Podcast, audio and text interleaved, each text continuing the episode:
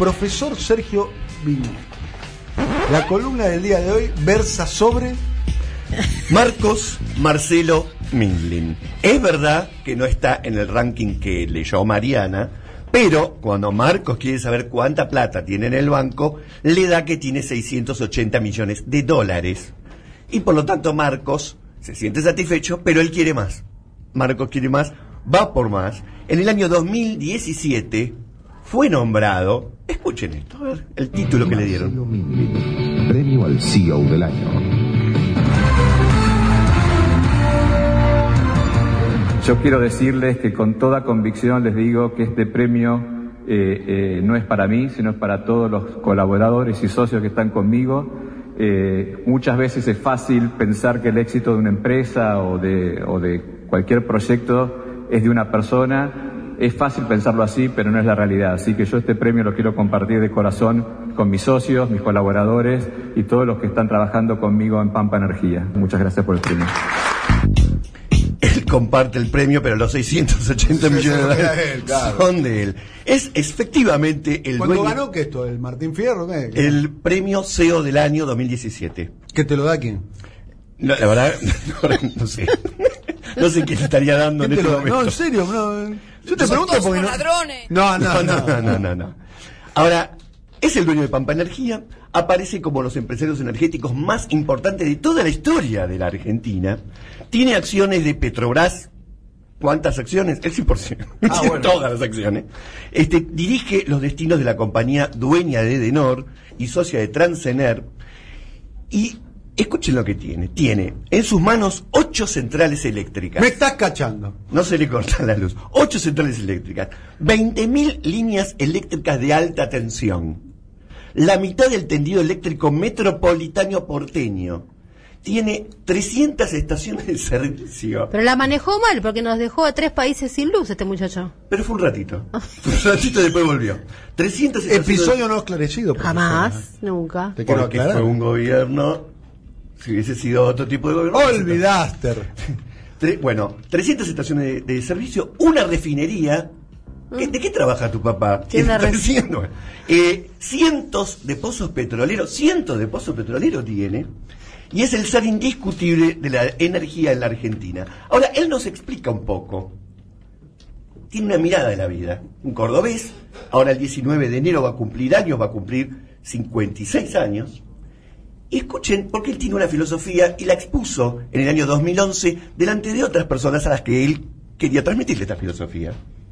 Lo primero que quería compartir con todos ustedes eh, y sobre todo con los jóvenes a los cuales eh, entendemos que queremos llegar y tratar de, hacerles un clic es que uno no nace empresario.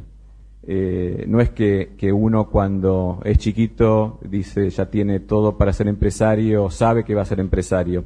En mi caso particular, eh, nací en una familia de profesionales, de médicos, donde los valores principales eh, eran la familia, una buena educación, sobre todo una muy buena educación, Bien, nadie nace empresario. Está bien. ¿Se acuerdan de que nadie nace chorro?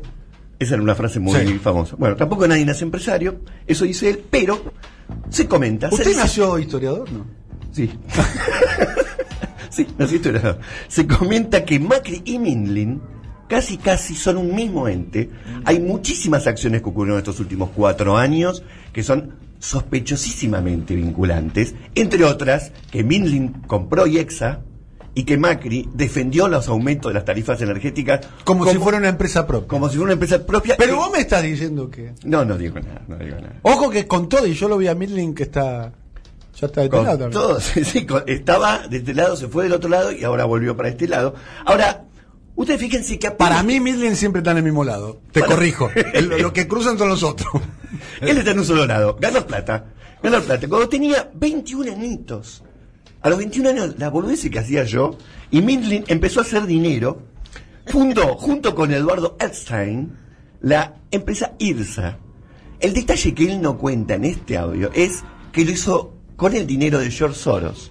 Claro. Pero escuchemos. Ah, claro. Escuchemos Así cómo- cualquiera. así cualquiera. A mí no me dieron esa oportunidad. Ah, no, no, no, no arrancó en un tallercito. Ahora que Soros, Soros están acá en Pop hace un tiempo, podrías tirarnos unos pesos para acá, ¿viste? Es una campao que tiene una buena billetera, pero escuchemos cómo lo explica Mindlin, que es mucho más importante. Primero cuando me recibí, tenía eh, 21 años eh, o 22 años, eh, me había recibido de economista, estaba empezando el máster, pero empecé a buscar trabajo, o empecé a buscar un trabajo formal, ya trabajaba, eh, y había recibido muchas eh, ofertas de bancos, bancos de primera línea, bancos extranjeros, el Citibank, el JP Morgan, el Chase Manhattan, que era como el sueño de, de, de todo economista, ¿no? Nunca un Credit Cop, ¿eh? Nunca un banco del Suquía. Nunca, ¿no? Le, le ofrecieron todo eso. Todo eso, ¿qué, qué Pero él qué hizo? Él A mí me ofrecían Se fue, se fue a viajar un año. ¿entiendes? A los 21 años. que una a mí no me ofrecían nada. Se fue, se fue de viaje un año para reflexionar sobre el mundo de mochilero. No, no. ah. Dijo, yo podría haber dicho que sí y hubiese tenido una excelente, era el sueño de todos. ¿Y qué hice? No me diga que, que, que, que se arrojó al mar. ¿Qué? No. ¿Qué hizo? Se juntó con Eduardo Elstein Sí. y tenían un proyecto en común y dijo, no voy a, no voy a lo seguro, me voy a arriesgar. Arrancaron acá con un, con un tallercito en Villalincho, ¿no? Fundó el grupo Dolphin, que luego se nombró como Grupo Hermes, Pero arrancaron con un con un fondo de inversión. con un fondo de inversión Pero de George Soros. a los 21 años un fondo de inversión. Y ustedes saben lo que es el Grupo IRSA, ¿no? Alto Palermo, una cantidad Todos los shoppings. impresionante de terreno, o sea, es un terrateniente importantísimo de la Cada Argentina. vez que se pone imp- algo importante eh, en venta en la ciudad de Buenos Aires, casi que siempre eh, eh, lo gana el grupo IRSA. Exactamente, que es ¿No? parte que Por ejemplo, no el cuenta. Mercado del Plata, el edificio ese que está al costado del obelisco, Sí. ¿se acuerdan? Sí. Donde estaba- ibas a pagar las multas y todas Ajá. esas cosas. Bueno, viste que estaba, se vendió. Sí. No sé si se enteraron. ¿Y quién lo compró? ¿Y quién lo compró? Compró. ¿Quién lo compró? No diga que el Grupo IRSA. Pero obvio. Es que se lo ofrecieron. Claro. Es una, es una historia de En los ofrecimientos. 90 que estaba de moda, poner shopping. Claro. ¿Quién los ponía? El Grupo IRSA lo ponía a todos lados del Grupo IRSA. le ofrecían poner shopping. Bueno, así empezó a los 21 años. Yo empecé de cadete. Otros Sí. empiezan de otra forma, pero en, el relato que él hace de cómo ser empresario, no cuenta esa parte. Y en el 2009, a ver cómo lo cuenta Marcelo. A ver.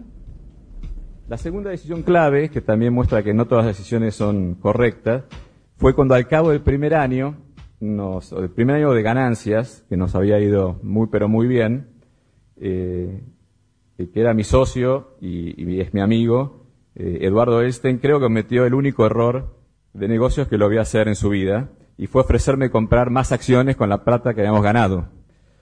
Y, y yo dije que no, porque claro, es la primera plata que habíamos ganado y dice, bueno, la verdad que mejor tener la plata en el bolsillo y no más acciones. Bueno, grave error.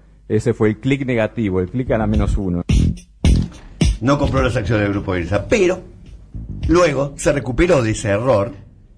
¿Y qué hizo? ¿Qué hizo Marcelo Minelli? A ver. No tenemos. Lo puso, Lo, eh, lo puse, lo puse en un lugar. lo puso en plazo fijo. Lo puso en plazo fijo. Se fue. Se fue del grupo IRSA. ¿cómo puede ser que a cualquiera de nosotros, nosotros un manguito, vamos al plazo fijo? No nos queda otra, ¿no? Plazo fijo, dólar, ¿no? Claro. Se terminó. Él dijo: Estoy un poco incómodo. Me está yendo bien, pero estoy incómodo. ¿Y qué hizo con dos o tres? Que no socios? suele pasar. Generalmente cuando te va bien estás cómodo. Exactamente. Es una sensación a, a la inversa, ¿no? Yo la desconozco la sensación, pero ponele. A mí, si alguna vez me llega a ir bien, me voy a quedar A en el lugar. va bien, bien.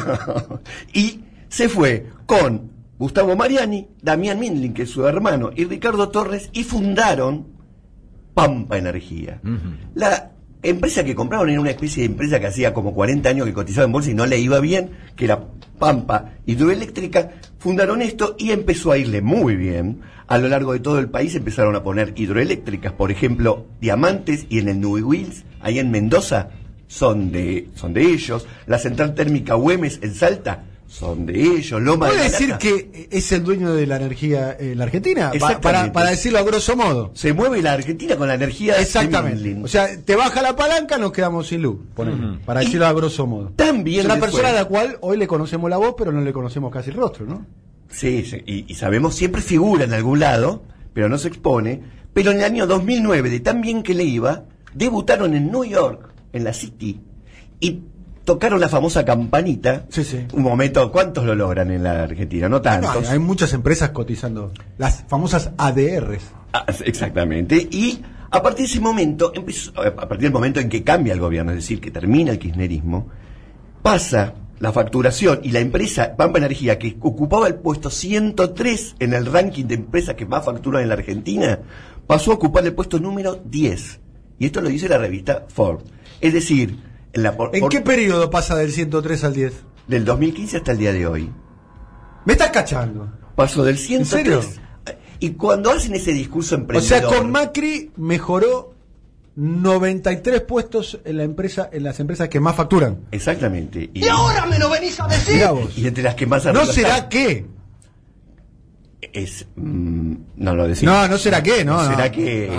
no será que. Ahora, si uno tiene en cuenta cómo maneja sus empresas, por ejemplo, cómo controla Pampa Energía por una cantidad de empresas que están en Uruguay, en Nueva York, en distintos lugares, uno podría llegar a dudar de que el verdadero caudal monetario sea de solamente 680 millones de dólares y podría ser algunos pesos más. De todas formas, Milling consiguió ser el empresario que tuvo más ayuditas por parte del gobierno. Por ejemplo, una ayudita para comprar el resto que le faltaba de Petrobras. Él solamente tenía el 67%. E IPF le prestó el dinero que necesitaba para completar la compra completa, que fueron 140 millones de dólares que le dio IPF.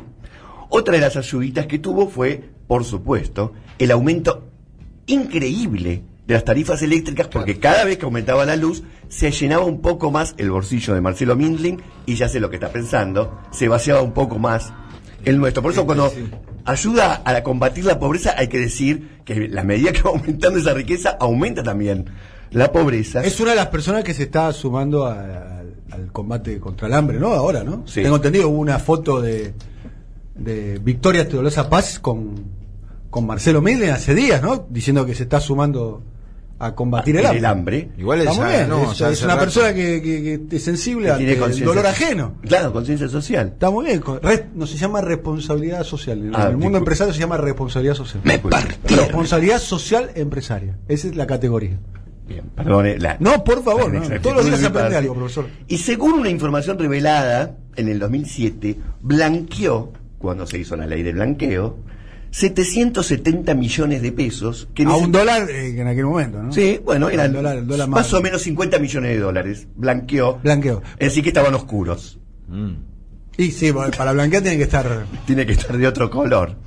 Bien. Pa- Para cerrar en este contexto, digamos que parte del capitalismo argentino, si uno lee, lee la lista que estaba diciendo Mariana, o analiza la trayectoria de Mindling que empezó con Soros, después con Ernstein y ahora, según él le cuenta a todos cómo se hizo, tiene muchísimo que ver con factores de mercado, no, con la ayuda estatal y política que fue consiguiendo a lo largo de los años. No es que tiene un producto Mindling que hizo furor en el mercado y vendió tanto que es un capitalista exitoso de alto riesgo.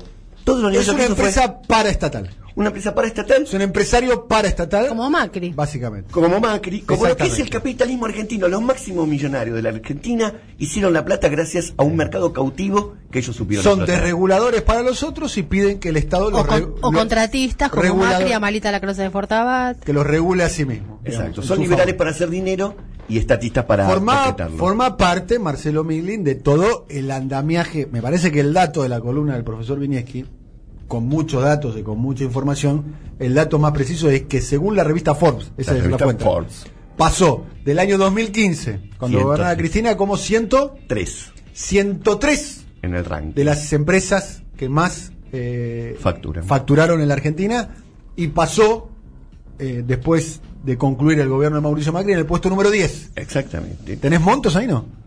Montos de lo facturado, no, pero lo que le puedo decir como dato final es que hace solamente dos meses, solamente dos meses, para compensar, para indemnizar lo que las empresas energéticas, según el gobierno, dejó de facturar porque se congelaron las tarifas, No me diga que también fue a pedir pelusa. le dieron 120 millones de dólares. ¿Cómo? Eh, mientras no había dólares, mientras aumentaba la pobreza, mientras todo se descarrilaba, a las empresas energéticas las compensaron con 120 millones de dólares Pobrecito. porque no les permitieron aumentar las tarifas.